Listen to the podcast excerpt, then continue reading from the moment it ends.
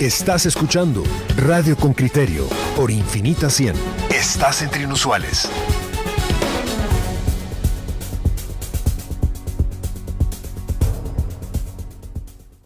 Manejar en Guatemala en distancias cortas que se alargan por horas. ¿Qué provoca la demora? Esta nota nace con, con una inquietud que presenta eh, Juan Luis hace dos días. Eh, le toma ir hacia Retauleu dos o tres horas más de lo que usualmente ocupaba antes. Pero Henry Bean sale a preguntarle a diferentes personas cuánto hacía antes, cuánto hace ahora y sobre todo a preguntar cuál es la razón. ¿Cuál es la razón de esa tardanza? ¿Usted qué cree, oyente con criterio? ¿Es más tráfico, más carros en el país o es definitivamente el estado de las carreteras que no da para más? A y B pueden ser correctas también en este sondeo espontáneo que ha nacido eh, de esta presentadora. Escuchamos la nota de Henry Bean. El informe de Henry Bean, reportero con criterio. Para miles de guatemaltecos, recorrer las principales rutas del país cada vez es más complicado y un verdadero suplicio. Se debe sortear grandes agujeros en la ruta, enfrentar tráfico a vuelta de rueda, extender los tiempos de desplazamiento y llegar más tarde al destino. Ronnie Cifuentes, un ganadero de Retaluleu, debe viajar con frecuencia a la capital y sus traslados se hacen más largos por el mal estado de las vías. Ahora, si se hacía antes tres horas para ir a la capital, pues ahora con eso ir esquivando horas, hacernos como cuatro o cinco horas, pues prácticamente desde de Mazatenango hacia lo que es el cruce de Tiquizate-Escuintla, está pues también bien deteriorada la carretera. Eddie Durán, presidente de la Cámara de Transportistas Centroamericanos, identifica que desde hace cuatro años la ruta interamericana se ha descuidado, en especial en la jurisdicción de Huehuetenango, y eso significa más tiempo, menos kilómetros por hora y mayor inversión para el cuidado de las unidades. Aldo García, exministro de Comunicaciones, refuerza lo dicho por el transportista. Eh, a Huehuetenango, fácil tres horas más. Si hablamos de ir a Puerto Barrios, estamos por el mismo tiempo, tres horas más. ¿A cuántos kilómetros por hora viajaban antes y a cuánto lo han reducido por eso mismas eh, mal estado de la carretera? Antes no corríamos a 70, 80 kilómetros por hora, ahora estamos más o menos en promedio como en 40 kilómetros por hora. Aldo García, exministro de Comunicaciones, refuerza lo dicho por el transportista. Por ejemplo, la Interamericana tiene de Tecpan hacia los encuentros dañado. Entonces, ese es un tramo muy malo. Mm. De cuatro caminos hacia Huehuetenango hay tres tramos. Uno de esos tramos, que está en Pologuá hasta el 252, ese está en buen estado. Y de ahí hay dos tramos que están malos, que quedaron en las esquinas, cuando uno sale de cuatro caminos hacia Pologuá y del otro tramo. ¿Por qué no lo han reparado? Creo que se metieron en un problema jurídico que les iban a quitar el contrato porque no cumplieron, etcétera, etcétera, mm. y por eso ese es el abandono. La unidad de conservación vial respondió que en efecto kilómetros de carreteras en el país están en malas condiciones y no pueden ser intervenidas por procesos legales. Con criterio, solicitó la información específica a la unidad de comunicación social del Ministerio de Comunicaciones, pero al cierre de la nota no respondieron. Luisinho Sánchez, comunicador de Covial, en tanto dijo que hacen reparaciones en la CA9 Sur, CA1 Occidente, ruta a Iztapa Monterrico, Casillas Santa Rosa y Esquipulas a Cafetales, entre otras carreteras que presentan daños, y comentó sobre los carriles en torno a la autopista Escuintla, Puerto Quetzal, entre el kilómetro 61 y 102. Y lo que se está haciendo es la aplicación de un mortero, el cual es un componente asfáltico que tiene ciertas características y ciertos ingredientes que hacen de que venga a sellar las fisuras en la cual posteriormente se aplica una liga asfáltica para impermeabilizar la base y posteriormente estamos aplicando dos capas de asfalto de 4 centímetros de espesor cada una para totalizar 8 centímetros de grosor. El asfalto que se está aplicando es un asfalto modificado. Este asfalto también tiene la peculiaridad o la, la característica de ser eh, pues prácticamente flexible. Este asfalto modificado es el que también se utiliza en pistas aéreas. En Tecpan Chimaltenango comentó que revientan y retiran el concreto. Lo que se va a hacer posteriormente es la aplicación de eh, asfalto en lienzos eh, grandes, es decir, en lienzos extensos, eh, para poder rehabilitar este paso lo más pronto posible. El motivo de aplicar a asfalto es porque una de las ventajas del asfalto es de que prácticamente luego de aplicarse, este minutos después puede utilizarse la vía. Y no se está aplicando nuevamente concreto porque ello implicaría eh, tener tiempos de secado entre 15 y 21 días.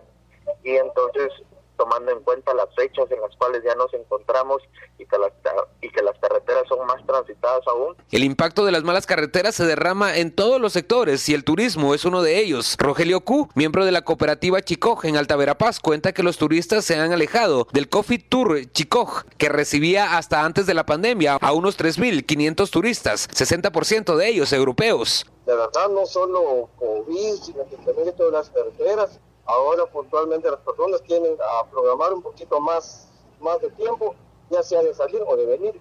Nosotros somos el, tenemos el tour del café. Ajá.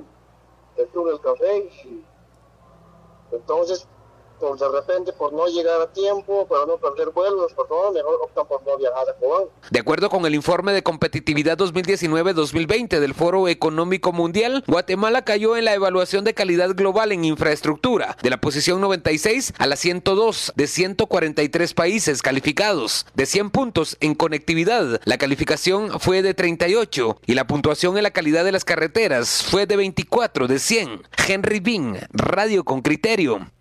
Bueno, se acompaña en la línea telefónica Jorge David González. Con él queremos hablar. Un gran usuario de la red vial del país. Transportista, gerente general de Corporación La Ceiba, una de las empresas que prestan servicios a navieras, tengo entendido, según su página de internet, que, que cuentan con, con 200 unidades. Imagínese usted 200 unidades para llevar contenedores a los puertos. Bienvenido. No sabe cuánto le agradecemos que usted nos haya atendido en esta entrevista, Jorge David, para contarnos cómo se ve desde su perspectiva, desde su experiencia, la red vial guatemalteca. Bienvenido a Con Criterio. Buenos días, gracias por la oportunidad de poder expresar eh, algunas ideas relacionadas a, este tema.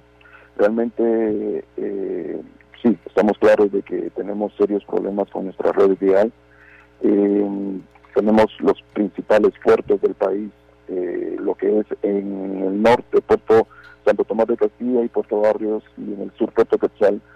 Y demostramos de estas carreteras que a diario son transitadas por cientos de unidades eh, movilizándose en carreteras en mal estado y, angostas, pequeñas.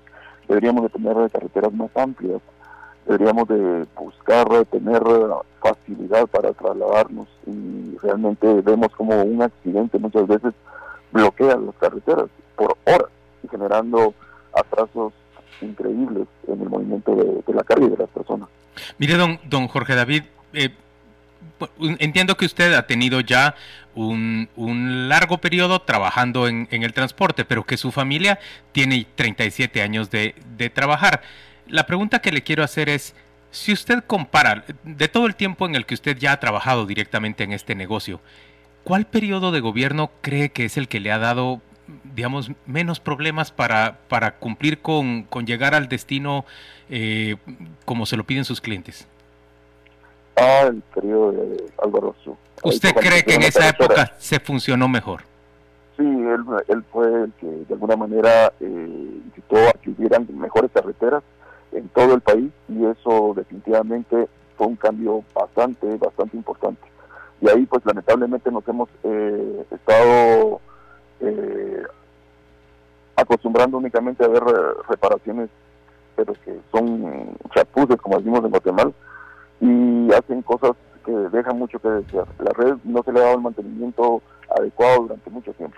¿Es una cuestión de mantenimiento o es una falta de desarrollo de, esa infraestructura? Hay más vehículos ahora, el parque vehicular ha, eh, ha crecido y nosotros nos seguimos moviendo en las mismas villas que hace 30 años. Es correcto, realmente eh, usted tiene toda la razón. El parque vehicular se ha aumentado bastante porque por la misma inseguridad la gente quiere tener su carro, eh, quiere andar en motos y vemos ahora cómo están decongestionados en las ciudades eh, y efectivamente tenemos serios problemas con el congestionamiento vehicular, no solo en las ciudades, sino en las carreteras también, ¿verdad? Porque hay más unidades oficinas. Mire, eh, entonces, si el mejor periodo fue el de Álvaro Arzú, le pregunto, ¿cuál ha sido el peor periodo? ¿En qué momento cree usted que ha habido eh, el mayor deterioro en la, en la red vial y les ha sido más difícil a ustedes eh, transportarse?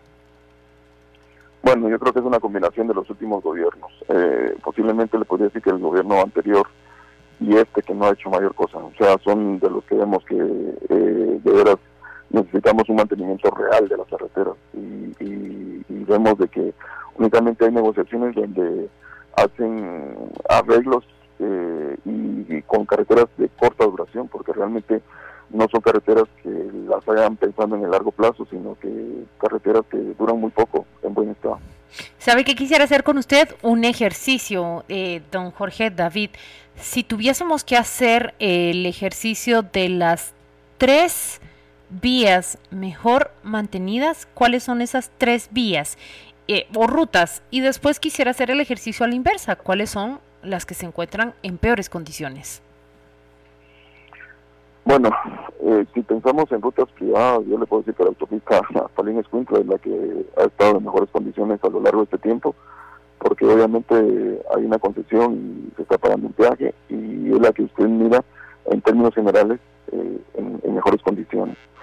luego, le puedo decir hay tramos que se han arreglado, tal vez de la ruta al Atlántico, lo que se hizo de la ampliación para llegar a, hasta el rancho ahorita, pues eh, ha ido ha ido un poco eh, esa parte, te puedo decir. Ese trabajo que hicieron los taiwaneses desde, desde aquí de la salida de Palencia hasta el rancho, dice usted que eso, eso ha mejorado. eso ha durado, pero digamos ya empezamos a ver también el deterioro en parte de esa carretera que necesita un mantenimiento antes de que se nos vaya a complicar como pasó con la carretera de Puerto Quetzal.